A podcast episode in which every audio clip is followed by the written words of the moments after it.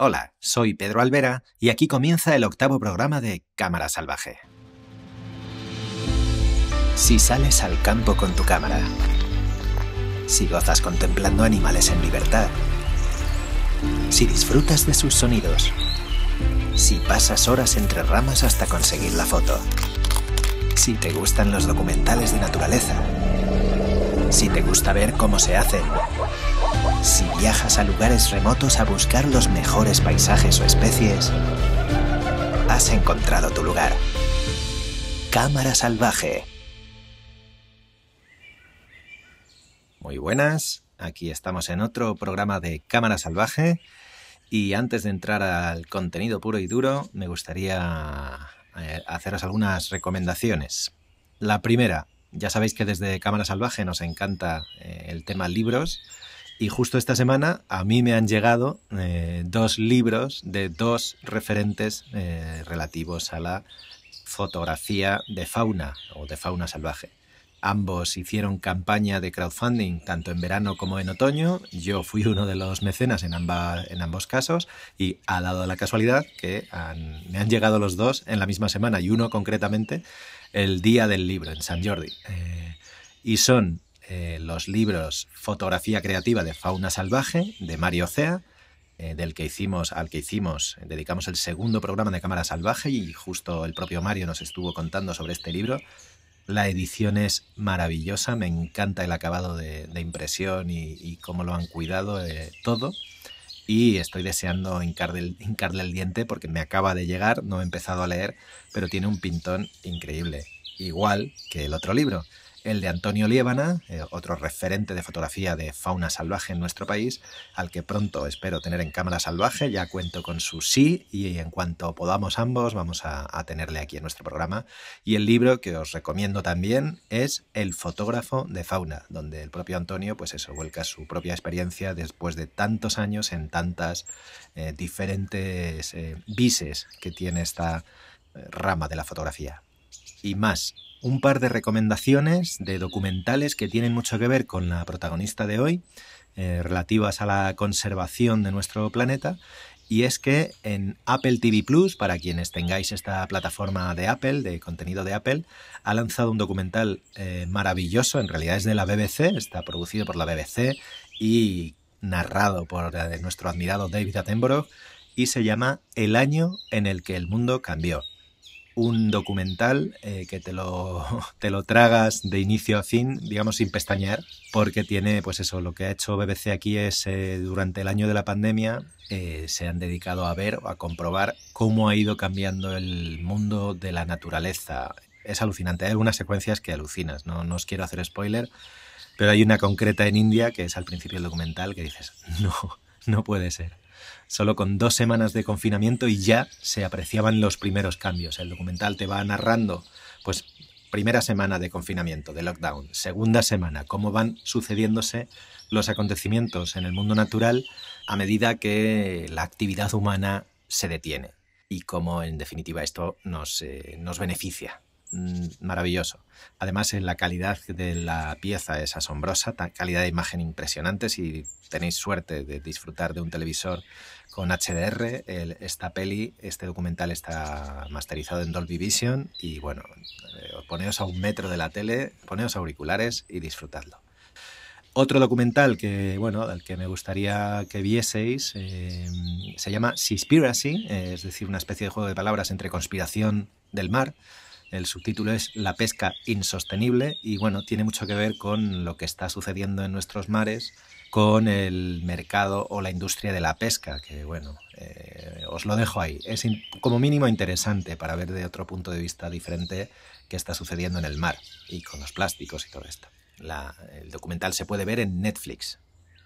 Y por último, antes de entrar a nuestra invitada de hoy, me gustaría eh, anunciaros que estoy haciendo eh, el que creo, yo he estado buscando y no lo he encontrado, y si es así, corregidme, el primer listado o gran listado de heights de España.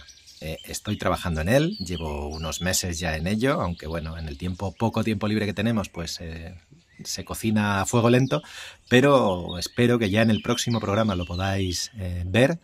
Y es que yo eso ya contaba en el primer programa de explicar de qué iba esto de cámara salvaje, había descubierto que había, sin yo saberlo, porque era un desconocedor de esta materia, que había un montón de lugares, eh, no solo en España, sino en todo el mundo, dedicados a que tanto observadores de fauna, ornitólogos o quien fuere, como fotógrafos, fotógrafas, videógrafos, videógrafas, eh, digamos, estos espacios ya están preparados para que cualquiera pueda ir y, mm, bueno, si tiene suerte, que suele ser, observar o fotografiar eh, pues diferentes especies. Y los tenemos por todo el territorio. Eh, entonces he pensado que podría ser una buena cosa tenerlos todos agrupados en un único listado para que, yo que sé, tú, tú mismo sepas o tú misma qué posibles heights, qué posibilidades y qué especies puedes fotografiar de manera, eh, vamos a decir, fácil en tu provincia, o bien, oye, mira, me voy a hacer una escapada cuando se pueda de vacaciones, yo que sé, me voy desde Madrid, me voy a ir a Asturias, pues a ver qué heights tengo por aquí, pues me llevo el equipo, preparo una cita y ese día pues dedico un día, una mañanita a fotografiar bichos. Me parece además una forma estupenda de, primero, se benefician todos, el, propio fotógrafo, fotógrafa, observador, observadora, el propietario, eh, bien sea público o privado, de esa finca o de ese hide, y por otro lado las especies, porque este tipo de, vamos a llamar turismo o de actividad, es poquísimamente invasiva, eh, está súper controlado, doy fe, los responsables o el responsable te, te lleva hasta el punto concreto mm, donde esté el hide, te mete en el hide, cierra con llave y tú de ahí no sales, es decir, no vas a poder hacer ningún mal a las especies que allí habitan. El propietario de su finca, a su vez, va a cuidar o velar para que esas especies estén vivas y coleando para que estén, luzcan lo más bonitas posible eh, de cara a las cámaras. Así que me parece como mínimo interesante esta, este tipo de actividad y por eso lo estoy intentando apoyar y incentivar desde Cámara Salvaje. Bueno, me parece interesante y aprovecho este momento para, por favor, haceros un llamamiento. Si yo tengo un montón ya, pero lo que estoy viendo es que es inabarcable, hay un montón. Entonces, os pido que si conocéis cualquier hide que conozcáis o que seáis propietarios de o gestionéis o quien sea, me enviéis eh, ese hide eh, o los datos que podáis de él para yo incluirlos en este gran listado. Lo podéis hacer, por favor, os lo pido, a pedro.camarasalvaje.es, ese es mi email, y ahí os pido que me enviéis pues, cualquier hide que creáis que deba estar en ese listado. Yo de momento tengo los principales, los que creo que son más populares, porque enseguida en cuanto buscas encuentras. Pero eh, ya os digo, en cuanto sigues excavando y sigues excavando o escarbando, encuentras eh, más y más y más. Eh, entonces, nada, os invito a que por favor me ayudéis en esta tarea que podemos construir entre todos para que, bueno, todos luego la podamos utilizar. Y estoy incluyendo, pues, tanto el nombre del hide, la, la provincia en la que está, eh, datos de contacto, su página web, qué especies se pueden ver, etcétera, etcétera. Y nada más, pasamos a programa. ¿Estás pensando en comprar una nueva cámara o necesitas algún accesorio para tu equipo? No dejes de visitar camaralia.com, la tienda online con los mejores equipos de fotografía y vídeo profesional, las últimas novedades y los mejores precios para venta y alquiler, y como siempre atendido por los mejores profesionales. camaralia.com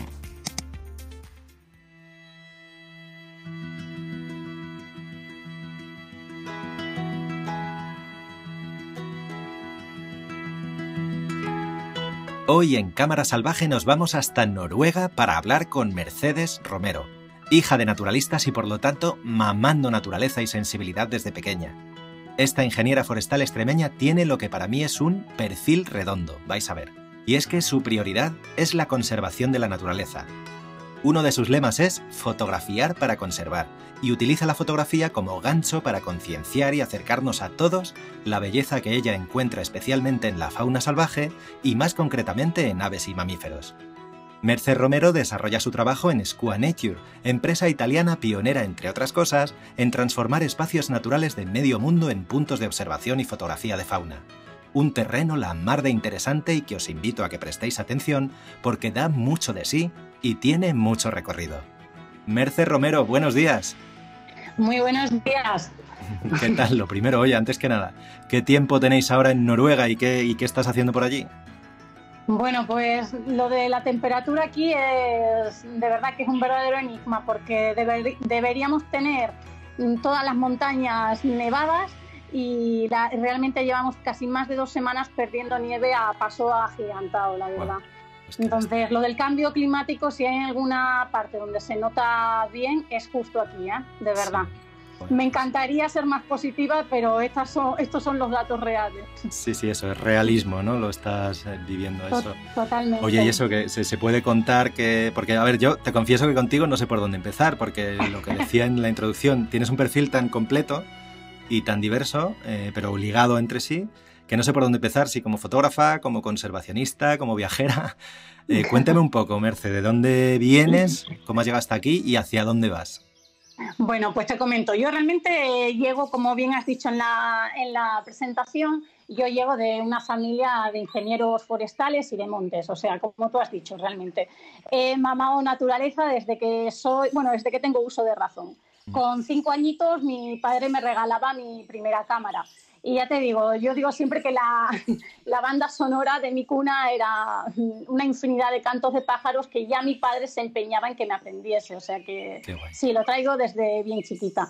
Y con aquella cámara que me regalaban con tan solo cinco años, yo ya en mis paseos camperos ya comenzaba a retratar todo lo que veía.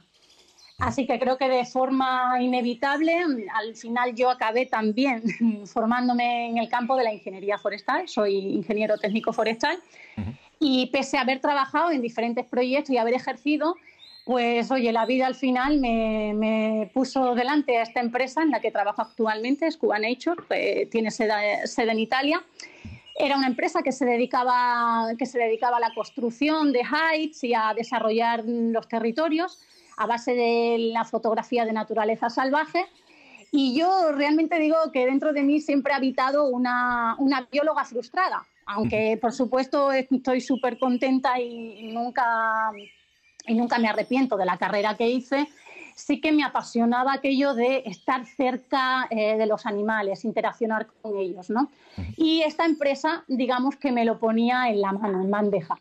Entonces, así es como mm, llego, a la empresa Square Nature, que es luego quien me ha, me ha ofrecido eh, toda esta posibilidad de, evolución, como yo digo, mm, desde dentro hacia afuera, la experiencia, los viajes, mm, quien me ha dejado crecer a nivel fotográfico, porque realmente aunque yo hacía ya fotografía desde chiquita, digamos que lo que es la disciplina pura de la fotografía la he adquirido aquí. Qué bien, qué bien, bien, bien. Luego nos cuentas sobre SCUA y eso, vamos a empezar por algún sitio y va a ser eh, por tus fotos, eh, que son en definitiva las que me han traído hasta ti o me han llevado hasta ti. Primero, queridos amigos y amigas de Cámara Salvaje, eh, os invito a que si no la conocéis ya, eh, visitéis el Instagram, eh, la cuenta de Instagram de Merce Romero.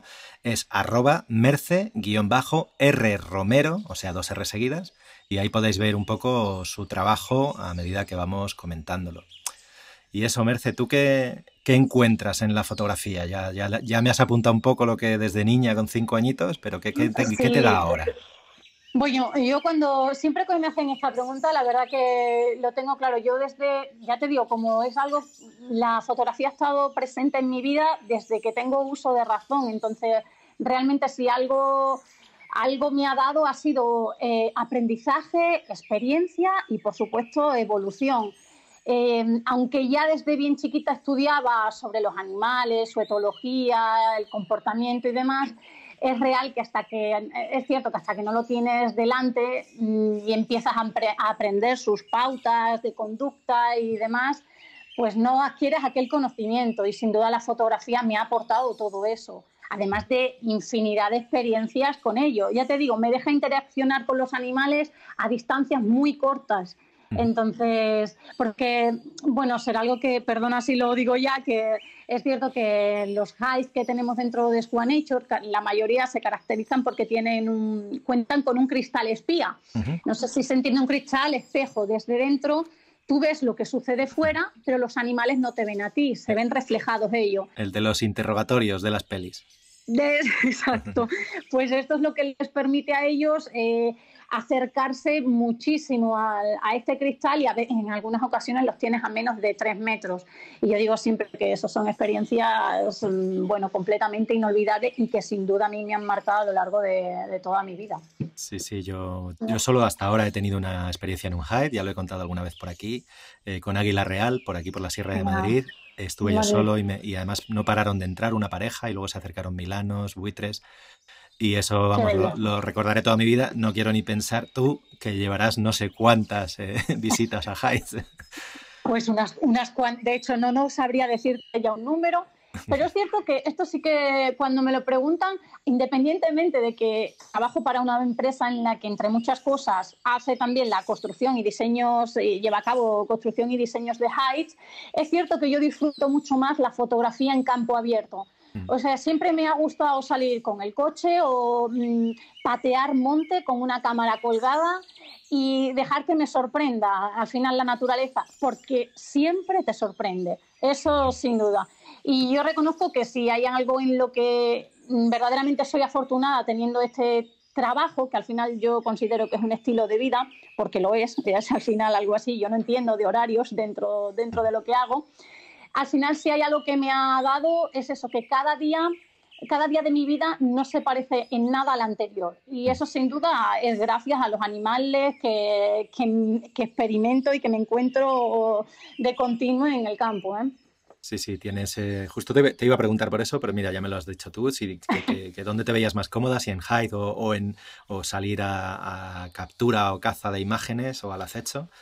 Y estoy de acuerdo contigo. O sea, el hide, eh, digamos que es una, tienes una situación un poco, entre comillas, más controlada, pero menos ese halo de aventura de qué me voy a encontrar.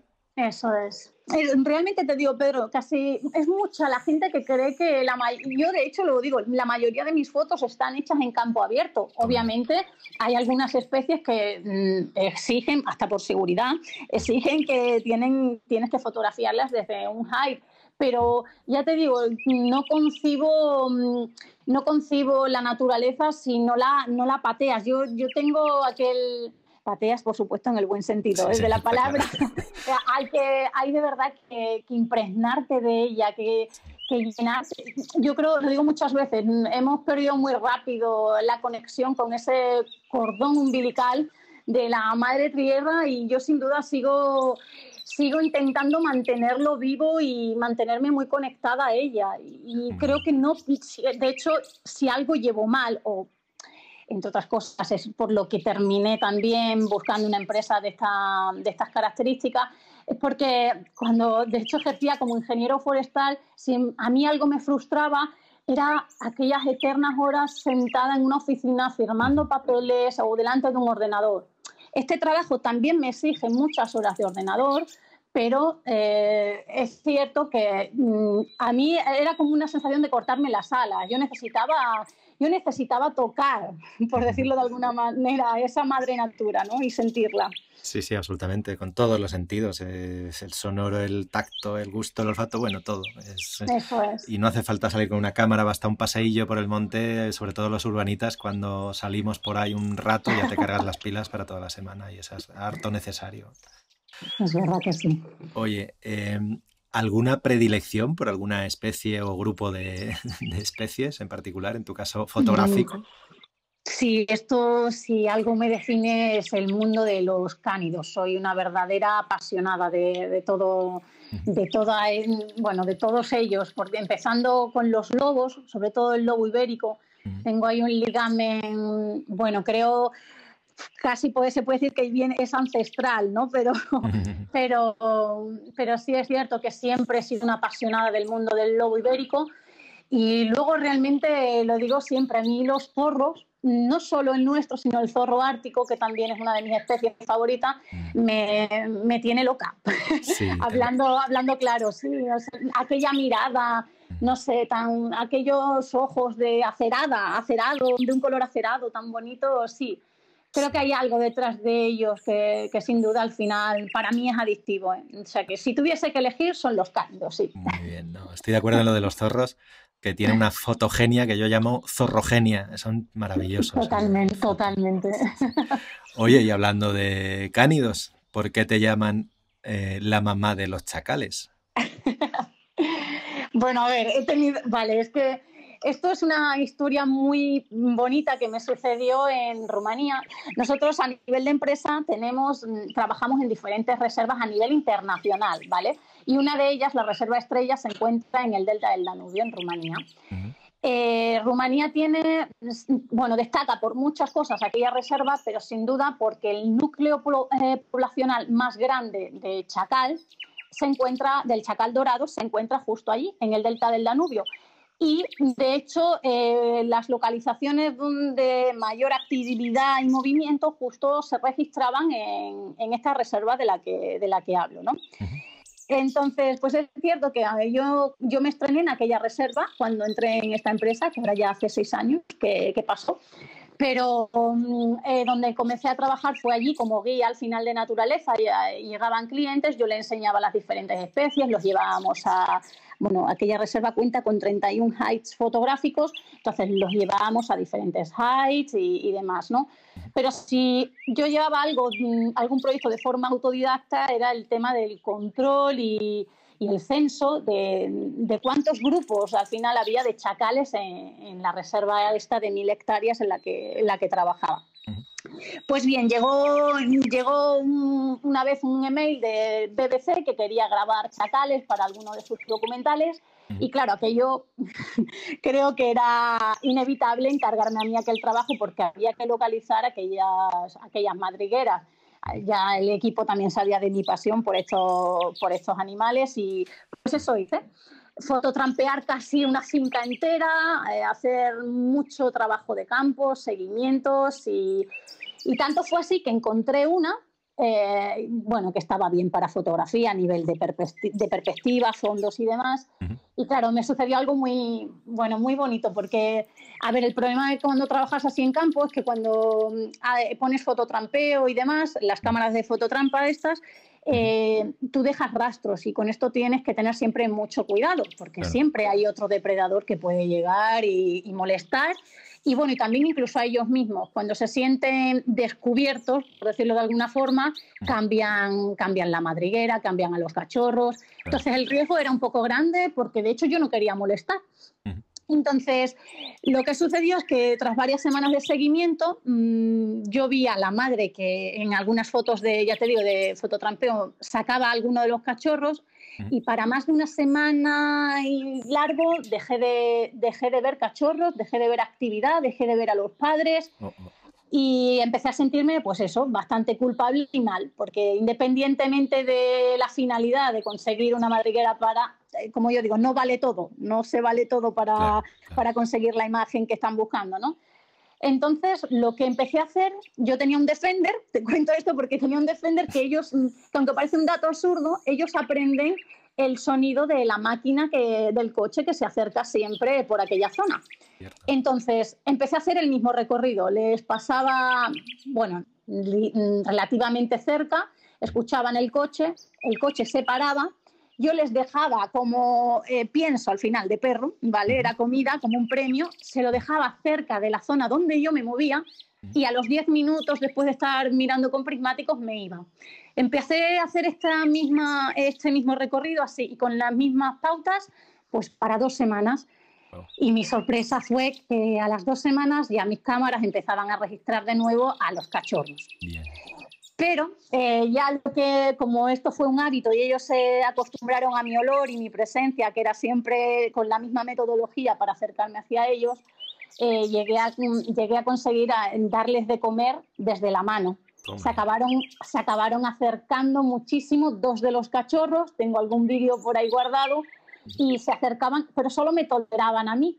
Entonces, ya si había otro olor diferente, aquello ellos evitaban salir de la madriguera o dejarse, o dejarse ver. Entonces les da ahí un poco la broma de, bueno, es la mamá de Chacales, solo la conocen a ella y por eso. La verdad que fue algo maravilloso, ¿eh? una experiencia preciosa. Me puedo imaginar por lo, de, lo del cordón umbilical que has dicho antes respecto al lobo, en este caso el chacal, pero ah, yo creo que así empezó la relación del ser humano con, con, el lobo y luego ya con el perro, ¿no? En general, algo así, supongo. Sí, sí, sí, sí, es esa curiosidad y esa necesidad, y también la tienen ellos, ¿eh? Notas que, que ese, ese, bueno, yo digo siempre que ese es un poco el pacto con, que tiene el hombre con Madre Natura y, y de alguna forma así lo experimento también cuando trabajamos desde los heights, lo digo siempre, ellos se van a acercar al punto donde tú los estás esperando y a cambio te van a regalar un instante mágico mm. que de alguna forma el fotógrafo congela en pedazos de eternidad y, lo guardas en tu retina para siempre, realmente, ¿no? Y, y, sí, lo vivo como algo así, como un pacto de no lo puedes poseer, no lo puedes tocar, pero se acercará tantísimo que no se te olvidará nunca aquella mirada, aquella interacción, ¿no? Sí, eso, y, que se queda en eso, que no llegas a troquelarlo, digamos, no llegas a, influir en su comportamiento realmente. Yo siempre digo que esa es la verdadera esencia salvaje, porque si lo tocas, ¿qué queda de ese ser salvaje, no? Mm, Al final. Sí, sí, lo contaminamos un poco de nuestro mal. Sí. Es cierto que sí.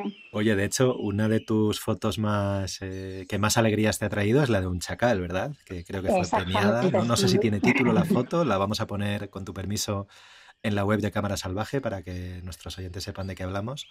De hecho, la, la, llamé Respirando Belleza a mm. esa fotografía, porque no, sí, ha sido una fotografía que me ha dado varias satisfacciones. Ya te digo, no suelo presentar casi nunca concurso ni nada, pero esa sí la presenté y se llevó también un premio. Y ya te digo, es, creo que es lo que me recuerda cada vez que veo esa foto. Es la historia que tengo con aquellos chacales, porque de hecho, eh, después de interaccionar de este modo que te contaba con, con, esta historia de chacales, luego es como, es lo que sientes cuando entras en Hyde, conoces quién es la madre, tienen alguna, algún detalle una tenía una manchita en la encía cuando yo cuando la veías y entonces luego los conoces los identificas. Entonces era realmente mm, mi forma de estrenarme en aquella reserva con aquella eh, de hecho es una de mis primeras fotos en la reserva y a día de hoy, como también la reserva ha evolucionado, se han incrementado el número de clientes, bueno, no ahora en tiempos de COVID, pero, pero sí antes de que pasase todo esto, pues esa foto está puesta en un cartel de estos gigantes solo a la entrada a, la entrada del delta del Danubio también. Sí, ya te digo, me ha dado diferentes satisfacciones. Sí, creo que fue portada, ¿no? En una revista eh, potente de Italia. Sí, en la revista Oasis de Italia es la revista es la más importante después del National Geographic en, lo que a naturaleza se refiere. Y sí, me hicieron, me hicieron portada también con esa, con esa foto, sí. Qué guay, qué guay. Oye, y eso, ya que estamos deteniéndonos en tus fotos, ¿alguna en particular que te haga especial tilín, bien por la propia foto o bien por el momento que, que, te, que te dio? Pues tengo diferentes fotografías especiales, como yo digo, porque para mí una fotografía al final lo que hace es contar historias, ¿no? Eso es lo que mm. significa al final. Pero tengo alguna con, bueno, con un tigre que, como digo siempre, no, no fue nada fácil. Viajé diferentes veces a India en busca, bueno, íbamos también porque desarrollábamos un proyecto allí también en India, también tenemos reservas allí pero sí, el tema de, conseguir una foto buena o como estaba pensada y dibujada ya en mi cabeza eh, sobre un tigre, pues no era tarea nada fácil. Y ya te digo, hice como una media de, en una semana, como una media de ocho safaris, de los cuales solo en dos ocasiones apareció porque si algo he aprendido de los tigres es que se dejarán ver solo si ellos quieren y no al revés. y, y, sí, de verdad tengo, creo que es una de las fotos que tengo ahí también estrella, precisamente por cuánto trabajo y sacrificio me costó encontrarlo y, y qué satisfacción cuando lo vi, claro está. Qué guay. No, a India le tengo yo también muchas ganas al tigre. Estuvimos en su en un momento antes de la pandemia planificando un posible viaje por allí. Ya, ya te contactaré a ver qué tenéis por ahí. Qué bueno.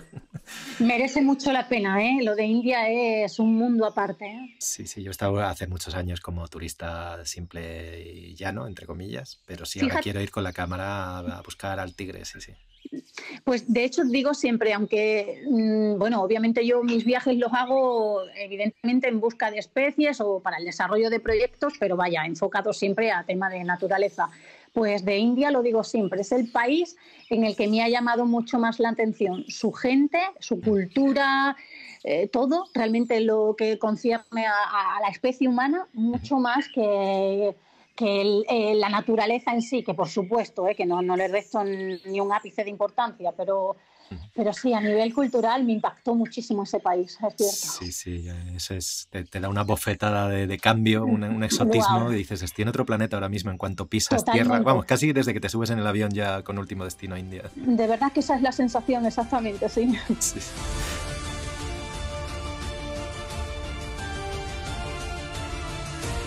La fotografía es hoy el vector con el que conseguimos sensibilizar a quienes nos leen de forma visual. Y es que como fotógrafa de vida salvaje soy defensora ultranza de una fotografía natural, lejos de la importancia de la apertura de un diafragma o de los posibles retoques de la postproducción, nada me interesa más que la cantidad de información que deja un instante, tras ese disparo, esa mirada de quienes fotografías y se clavan en tus ojos para toda la vida.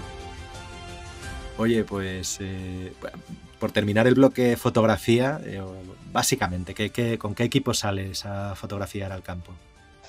Pues mira, yo he trabajado siempre con Canon. También desde que soy bien chiquita, bueno, la primera cámara que me regalaban era una Olympus, ¿eh? he de decirlo. ¿eh?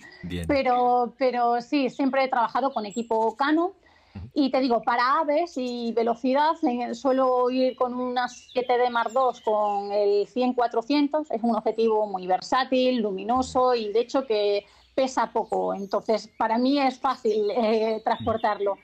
Pero es cierto que cuando salgo ya en viajes un poco así, que me, exigen estar mucho más tiempo fuera o necesito hacer fotografías de retrato y detalle de las caras o algo así, eh, suelo llevar una 1DX y con el objetivo o el 500, he trabajado con, bueno, he trabajado 500 con el 600 y con, pero también con el 402,8, pero ese sí que no es mío, ¿eh? no, pero, pero con ese también. Ya te digo, luego la empresa tiene diferentes objetivos con los que nos movemos dependiendo a qué, a qué zona a qué zona vamos y dependiendo de qué especies buscamos, ¿no? Son unos más, más adecuados que otros. Pero sí, siempre más o menos el equipo que suelo llevar es ese. Sobre todo eso, o la 7D o la 1 o la 1DX. Oye, y hay algo que a mí me llamó especialmente la atención cuando entré por primera vez a tu muro de Instagram y es eh, este look eh, que llamamos en vídeo teal and orange, que es este azul verdoso contra naranja que se complementan muy bien. ¿Cómo consigues este look? ¿Tiene algún toque especial o qué, qué, qué, haces?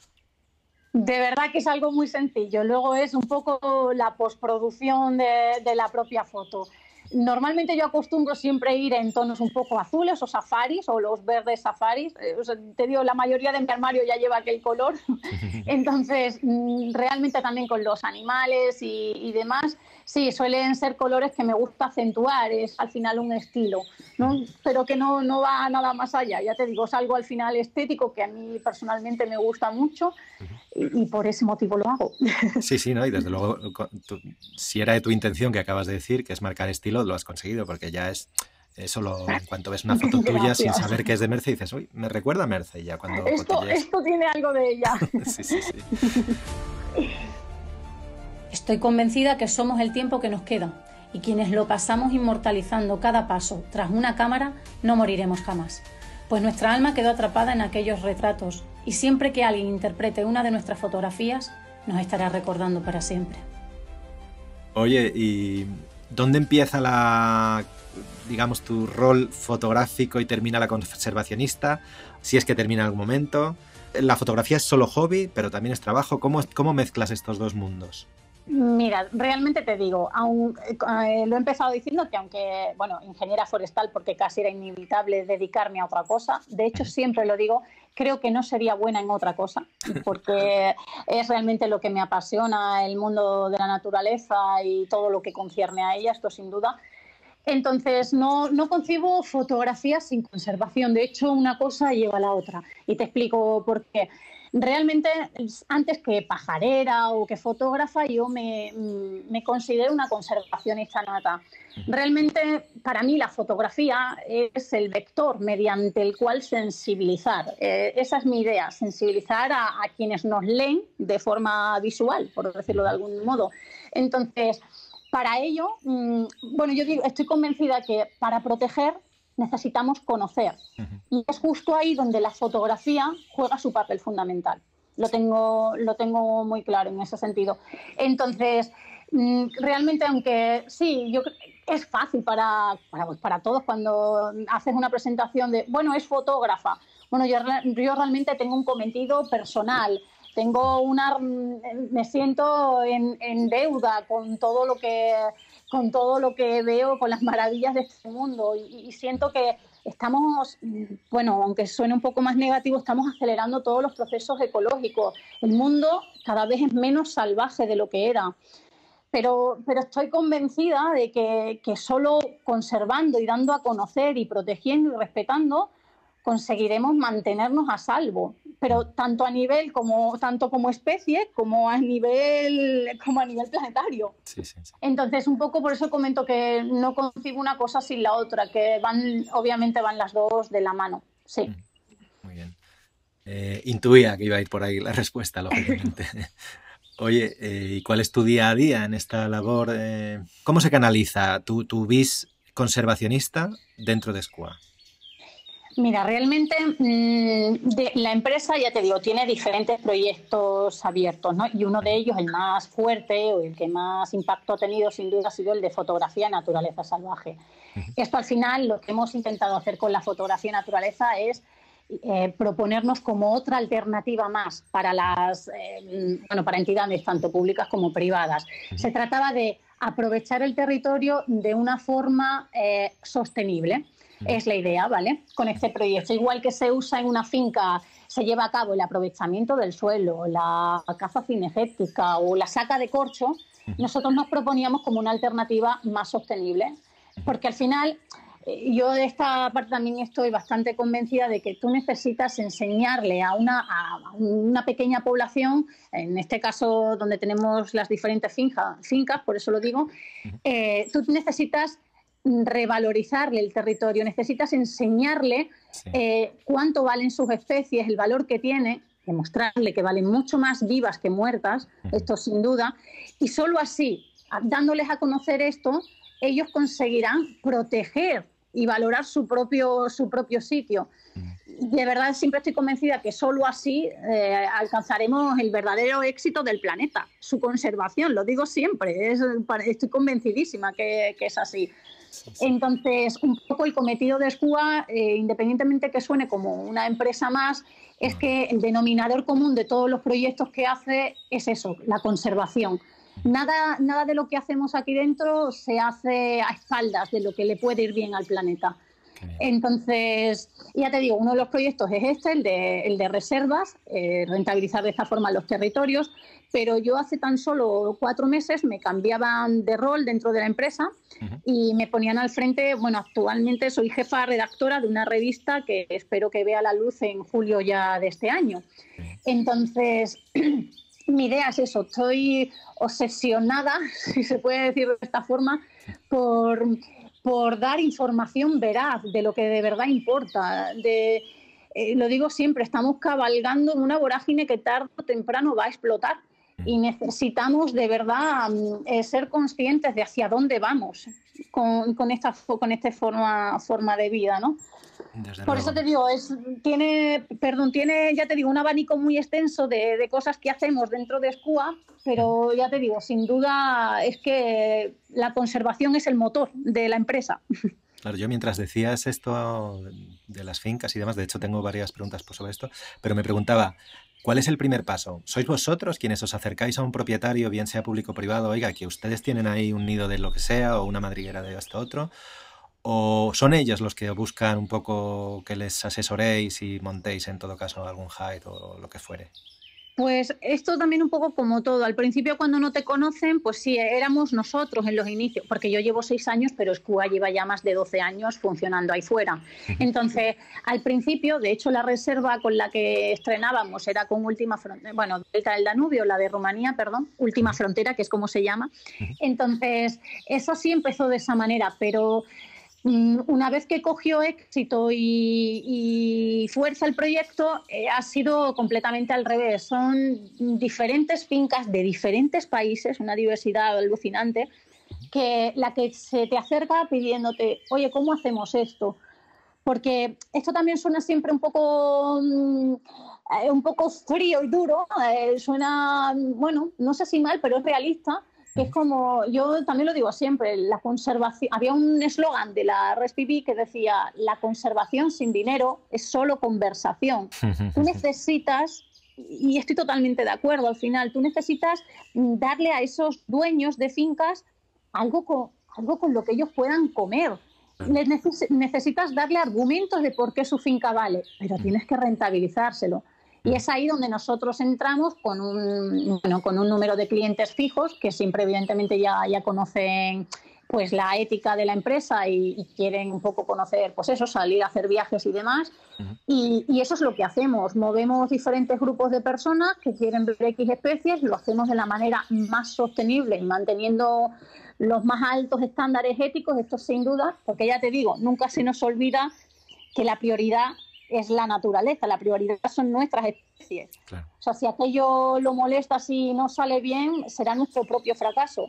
Mm. Entonces somos los primeros interesados en que, eh, en que aquello funcione bien y los animales se sientan cómodos, como, como tienen que estar, vaya.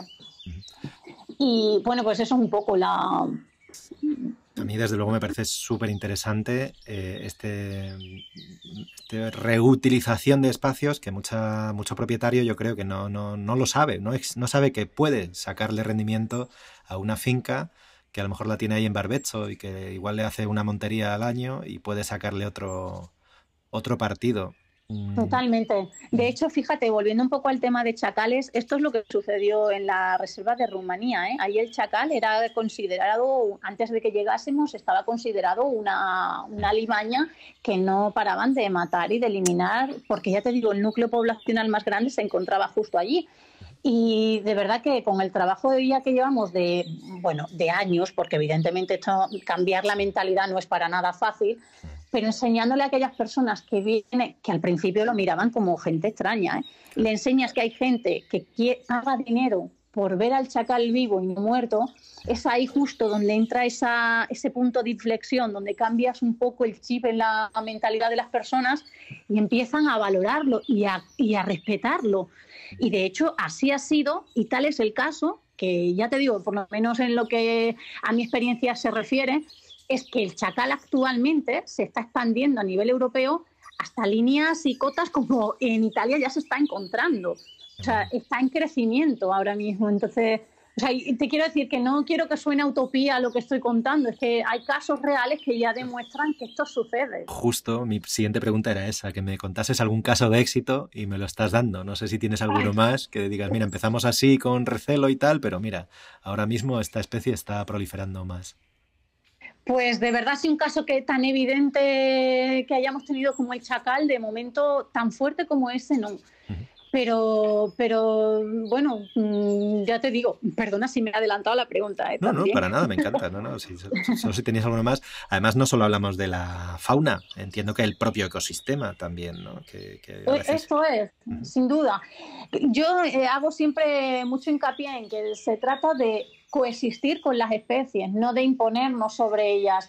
Por supuesto, no, no simulará un planteamiento solo irreal que, o ideal que no es posible aplicarse. No, no vivo a espaldas del sistema. Por supuesto que sé que, como tenemos que convivir, evidentemente hay una repercusión y nuestra, nuestra huella global es profunda en el mundo, vaya, que esto no, no lo niego pero, pero se trata de eso, no de aniquilar todo a nuestro paso, de cambiarlo todo cada vez que queremos hacer algún, alguna cosa nueva, ¿no? Entonces, sí.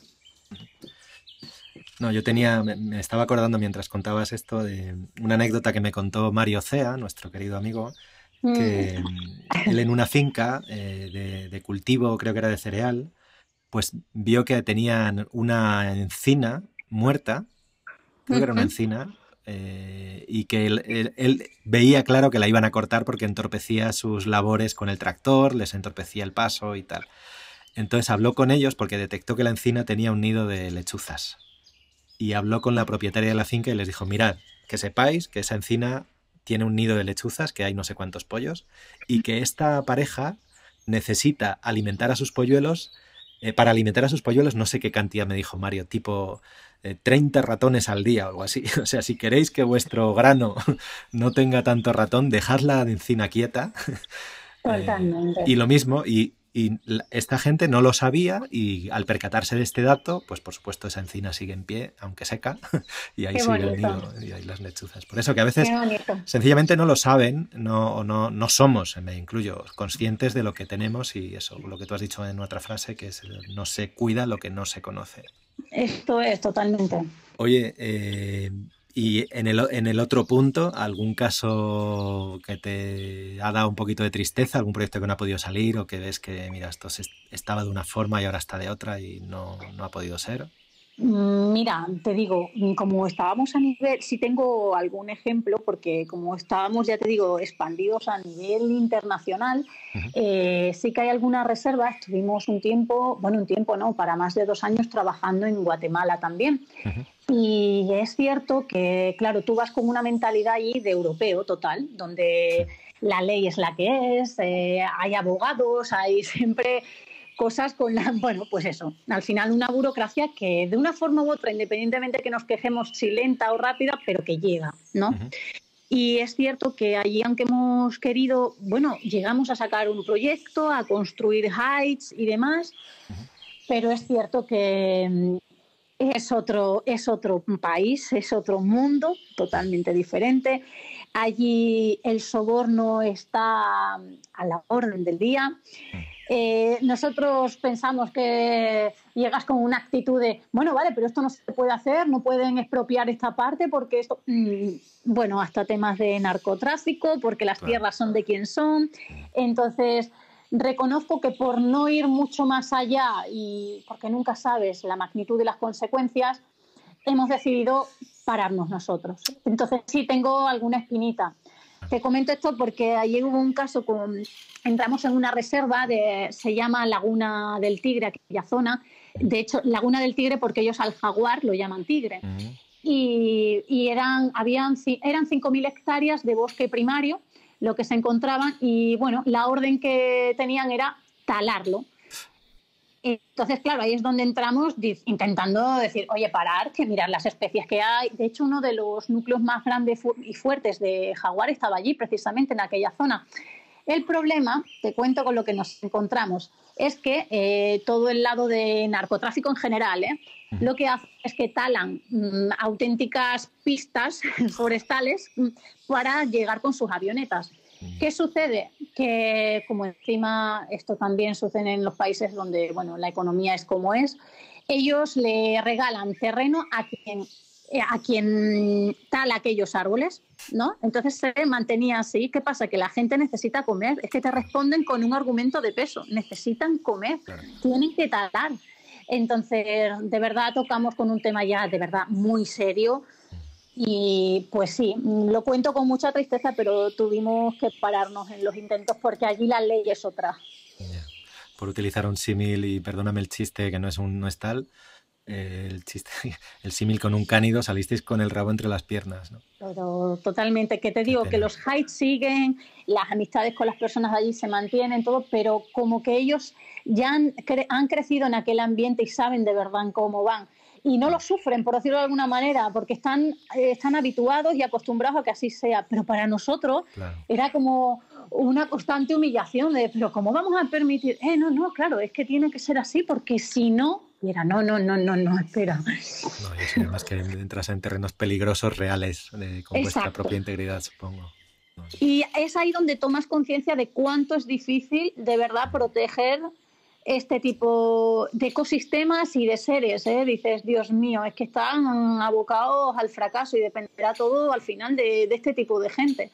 Sí, ahí hasta que no llegue presión, supongo, de externa, de, internacional, quiere decir que, se hagan eco de algo así, las propias autoridades, bueno, lo estamos viendo también en Brasil, en Amazonas. Es que es esto también. Sí, no, no, ya te digo, y creo que eso, ese proyecto sí lo tengo como una espinita, es algo que de verdad lo he disfrutado mucho el tiempo que estuvimos allí, pero pero al final dices, yo quiero trabajar a gusto y con seguridad. Si tengo que ir con miedo por la calle, entonces ¿de qué estamos hablando? ¿no? Entonces, sí, Además son ellos los que al fin y al cabo tienen, deberían cuidar de lo suyo. Claro que es un poco esa actitud que dices que nos, nos pasa, ¿no? Cuando vamos por ahí, no, venga, que aquí llego yo a arreglarlo todo. Pues mira, oye, que ellos tienen sus propias normas. Y que, no quiero hacer mala para nada mala prensa de ellos. o sea, ellos a un turista lo tratan fenomenal. A nosotros que era, claro, que llegábamos como turistas, a lo mejor para uno o dos meses para trabajar allí, pues todo bien. Si el problema viene luego, cuando intentas eso, eh, imponer tus leyes, y que no era imponer, era, nos parecía súper lógico. Queríamos empezar con un proyecto que llevaba una serie de normativas pero por supuesto no iban no estaban dispuestos a, a pasar por ello. Oye, y esto que siguiendo con este hilo de conservación, eh, que, parece que eso, que todos los mensajes que no para, o sea, ya es una invasión, cambio climático, todos estos desastres, parece que hay un mantra que ya de tanto repetirse, pues como que el gran, el gran público, digamos, lo tenemos tan normalizado y como además ves que, mira, al fin y al cabo yo me acuesto cada noche, como cada día, no me pasa nada, esto lo comentábamos con Rafa Herrero, que él lo ve en el océano cada vez que se mete debajo del agua, ve el desastre de lo que arrojamos ahí dentro, pero como no se ve, no nos afecta. Entonces, me pregunto yo, ¿tú qué crees desde tu punto de vista? ¿Qué más se puede hacer aparte de campañas, de tal? No sé, para que, eh, como es una cosa tan globalizada y tan... Tú nos has contado un poco en Noruega lo que acabas de, lo que estás viendo, pero ¿qué se puede hacer realmente más allá de, has dicho antes de mm. conversar menos, ¿no? no, de verdad es que aterroriza cuando lo tienes, cuando es tan evidente, es lo que quiero decirte, porque reconozco que, bueno, yo en Extremadura, al final con este tipo de trabajo, eh, reconozco que no estoy mucho tiempo, no todo el que quisiese, pero es verdad, los, veranos cada vez son mucho más secos allí, en mi tierra, y, y parece que estás a salvo cuando escapas al norte, por decirlo de alguna manera, ¿no? Y claro, yo a, yo a Noruega llevo viniendo ya por lo menos son cuatro o cinco años que vengo en, estas temporadas, en tiempo, en fechas como marzo, abril. Claro, recuerdo todas estas áreas súper nevadas, con una, bueno, con, con mucha, mucha nieve. Entonces, experimentarlo desde tan de cerca y ver cómo ya en marzo dejaba de nevar y había desaparecido la nieve de la puerta de las casas, aunque se mantengan algunos neveros, pero dices, pero no es aquella cantidad dices, ostra, qué evidente, claro, qué real, qué, qué fuerte que tiene razón todo la cantidad de documentales que me he visto de cómo se están acelerando estos procesos, ¿no? Y es verdad, no creo, a ver, está muy bien lo de eh, conversar sobre el tema, sin duda, pero claro, creo que es el momento de actuar. O sea, me aterroriza ver esa actitud pasiva pese a toda la información que ya tenemos de lo que hay realmente. Entonces, mm, lo digo, lo mantengo. De hecho, es que suena, siempre parecen modelos ideales o utópicos, pero de verdad que yo estoy convencida que se trata mm, de devolverle la estabilidad al planeta, que debemos recuperar su biodiversidad de todo aquello que un día hemos eliminado. Y estoy convencida que lo que debemos hacer es resilvestrar el mundo, mm, volver a plantar, darle esos pulmones de tierra. Es que parece que no, pero está luego todo súper conectado, como lo que sucede en la Amazonía. Al final se están sucediendo cada, vez más incendios porque hay mucho más combustible disponible en el aire y los incendios cada vez son más incontrolables. Esto es todo por la modificación de los suelos y, y demás. Nos estamos cargando eso, los pulmones de la tierra al final. Entonces yo esto es lo que te comento, creo que se trata de parar aquellas actividades que hemos que al final hemos adoptado como algo normal y, de verdad empezar a escuchar y, no escuchar, solamente mirar a nuestro alrededor de lo que está pasando. A mí me contaba una amiga eh, también, eh, eh, gran investigadora del comportamiento de los glaciares, tienen sondas por, por, por medio planeta también, y contaba en una conferencia que, mm, miren, aunque parásemos ahora mismo máquinas, aunque la humanidad detuviese toda la que estamos liando, la inercia que hemos provocado es tal que esto no tiene mucho remedio fácil. y era pesimista el mensaje, pero eso, que, no sé, no, sé qué se puede hacer. el problema es que es real, y, o sea, es que esta es un poco es la línea, es triste, pero al final, y, ya te digo, casi lo que sorprende es eso, que mira, a mí cuando comentan aquí en el norte, porque yo estoy en Noruega, pero existe la pequeña islita esta Svalbard, donde se ven los osos mm. polares, los zorros árticos, y cuando te dicen que dentro de 50 años tus hijos no verán ese, esas dos especies y que no serán capaces de contemplar ya eh, eh, bloques de hielo, porque no existirán, es que ya lo ves tan cerca y te joder, que son 50 años, no me estás hablando dentro de no, siglos, o, no, no, es que los 50 años están ahí ya, no sé. Creo que tomas un poco conciencia de, del impacto ¿eh? que, que, está, que estamos teniendo al final. Sí, pero eso, parece que la, única forma de que reaccionemos es cuando de verdad, por fin ya, pues eso, nos llega una pandemia, por ejemplo, y nos toca y dices, hostia, espera, que sí, que hay que hacer algo. Nos están dando una sacudida, sin duda. Sí, sí. Es cierto. Yo para este tema, ya te digo, mm, eh, bueno, me he documentado sin duda pues, por diferentes fuentes, porque siempre ha sido una temática que me interesa mucho, pero hay un documental muy bueno de, David Attenborough que es, es, alucinante, cómo, cómo te enseña lo que hemos hecho en una sola vida de y hacia dónde vamos. Sí, sí, sí y, de verdad que es impactante. Es un documental que ya he visto varias veces, ¿eh? de hecho, porque por la fuerza que tienen las imágenes y, y, la severidad con la que dice vamos hacia aquí, o sea que lo sabe y es y, no paráis. Bueno, y ya solo esto, lo peor de esto es que de hecho yo soy un poco discípula de Félix Rodríguez de la Fuente también, mi padre era fiel seguidor y mm. ya que el hombre adelantado a su tiempo ya comentaba sobre estos temas. O sea, digo, es que siempre ha habido gente dando señales de que esto llega si no, si no nos paramos. Absolutamente eso. este documental de David Attenborough lo comentamos también en el programa de Rafa y tiene ese puntazo que es eso, como él empezó como explorador cuando, se empezó, cuando empezó la televisión. Nos, nos enseñó al mundo, o enseñó al mundo eh, las bellezas de la naturaleza cuando todavía era virgen. En, había muchos sitios sin explorar, o al menos sin explorar por las cámaras, y él las mostró. Eh, pasó de eso a hacer grandes series, la BBC, Top Planet Earth, Blue Planet, todo esto mostrándonos lo precioso.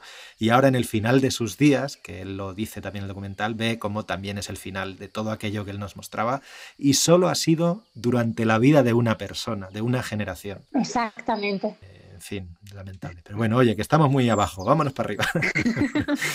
pero que yo lo digo siempre, digo que no es el fin. Yo, yo tengo la esperanza de que, de que, mira, y con el tema del COVID, al día de hoy cuando me lo preguntan, yo lo digo también y lo, y lo mantengo, aunque suene eso, demasiado optimista. Digo, nos encontramos en tiempos de cambios y, y realmente nada está en su sitio. Y estoy convencida que es justo ahí donde va a nacer la oportunidad y donde surge tiene que ser ahí. Digo, hemos tocado fondo. Es que ahora solo nos queda subir, ascender y transformarnos en algo mejor, que la lección ya no la han dado. bueno, eso es lo que quiero pensar. No, hace, falta a veces cuando alguien se acomoda o algo se acomoda, especialmente el ser humano, pues mira, que nos llegue algo para reaccionar y esperemos que, bueno, que esto al menos saquemos a esa parte positiva. Sí, es cierto. Oye, veo en la web de Squa Nature, por cierto, eh, la web es, la pondremos en cámara salvaje, es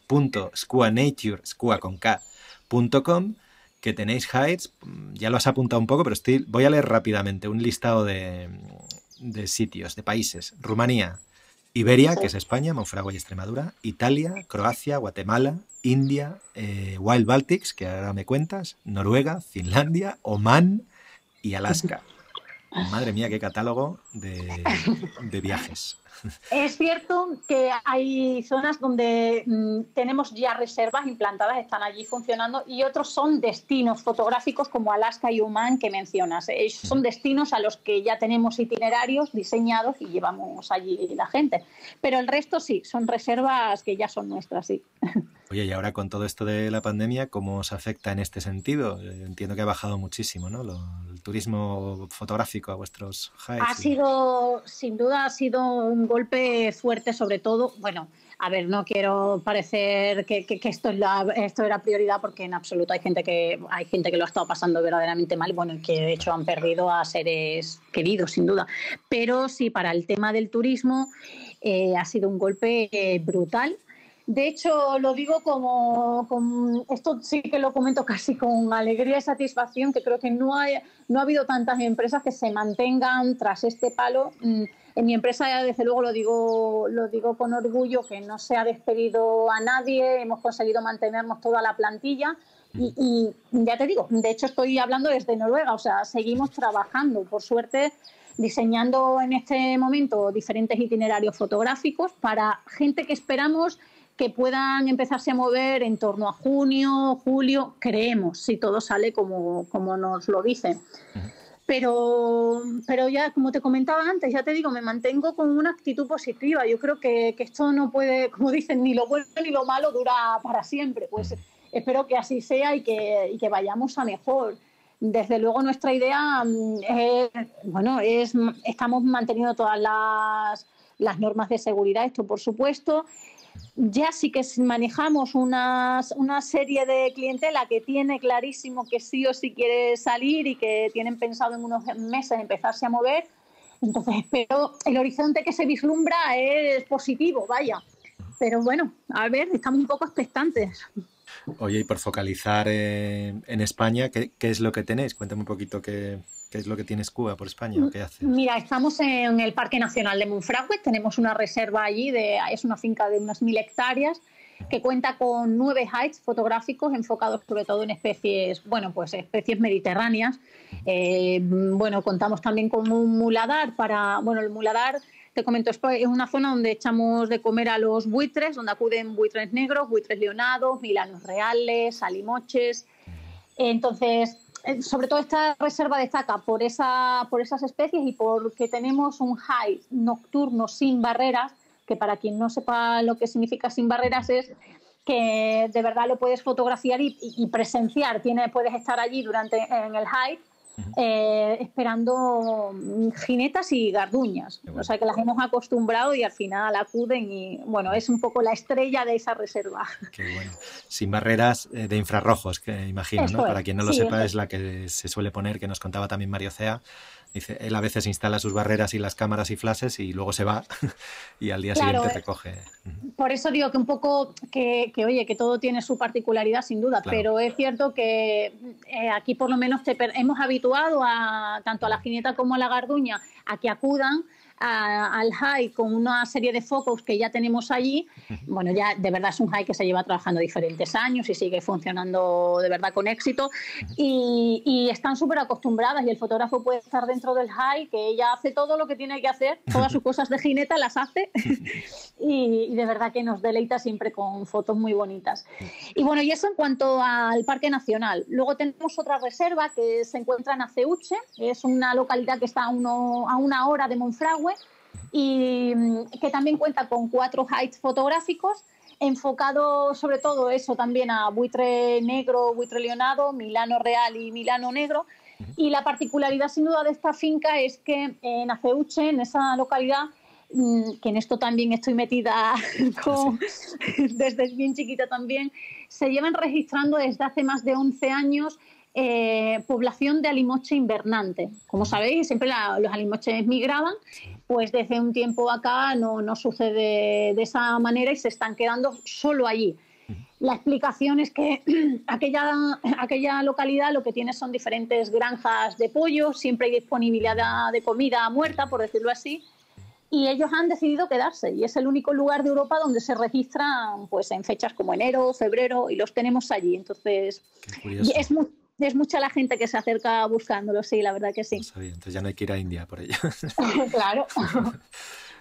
Y luego la otra finca que tenemos estrella es Alpasín. De hecho, fue una, ha sido una reserva que ha tenido siempre mucha fuerza, pero a nivel sobre todo de águilas y por las especies emblemáticas del monte Mediterráneo y bueno, las verdaderas joyas de Sierra Morena, como yo digo, ¿no? El lince ibérico y sus diferentes águilas. Y también es otra reserva que se ha sumado al proyecto, de hecho, hace pues un año, no, no hace más tiempo, ¿eh? ese es el más reciente que tenemos. Y esas son las áreas que de momento gestionamos en, en, España, sí. Ya, ya haré para el lince, que me está haciendo mucho tilín, y que sí, que nos contaba Carlos de Ita, que es un claro caso de éxito de conservación en nuestro país. Además, de verdad, ¿eh?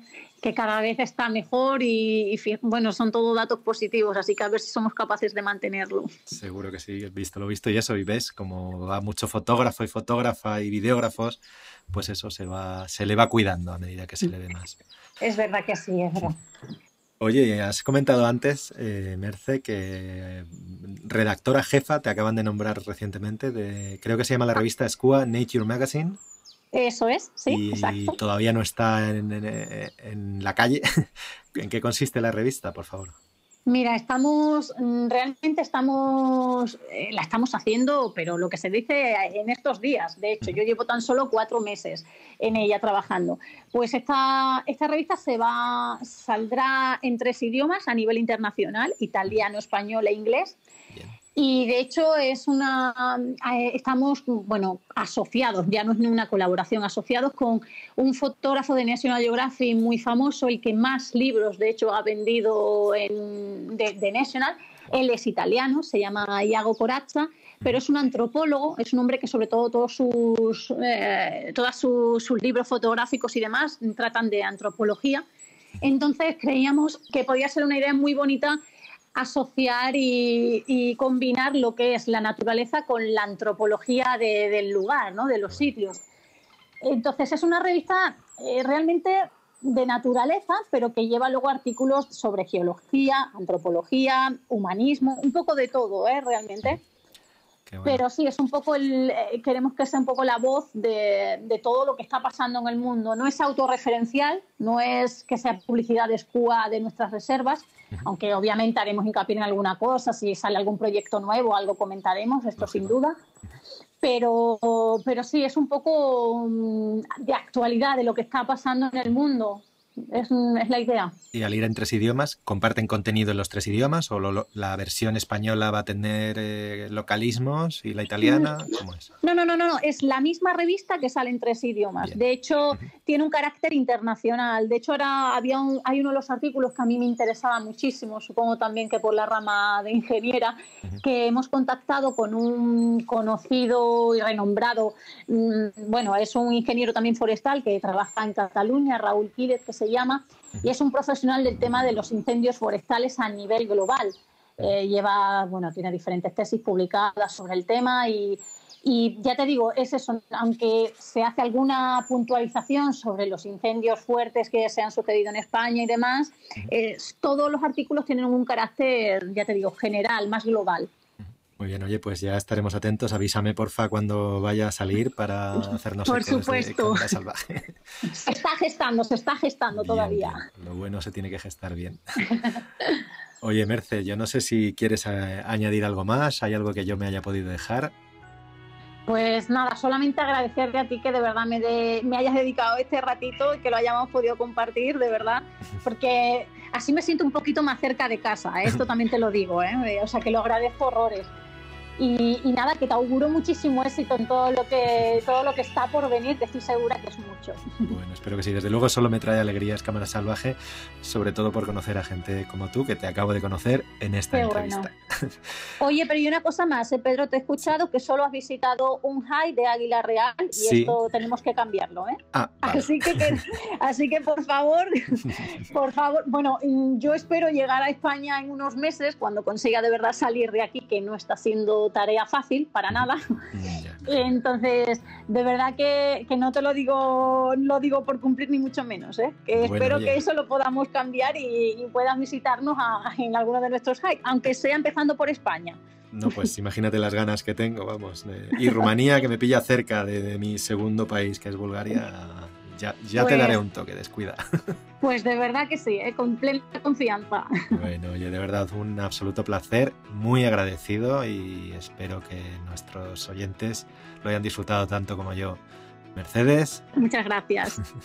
gracias a ti, Mercedes Romero. Lo dicho, hasta pronto. Hasta pronto, gracias, Pedro. Bien, y aquí termina este programa de Cámara Salvaje. Os agradezco a todos y a todas que nos hayáis escuchado, a Merce Romero y a mí.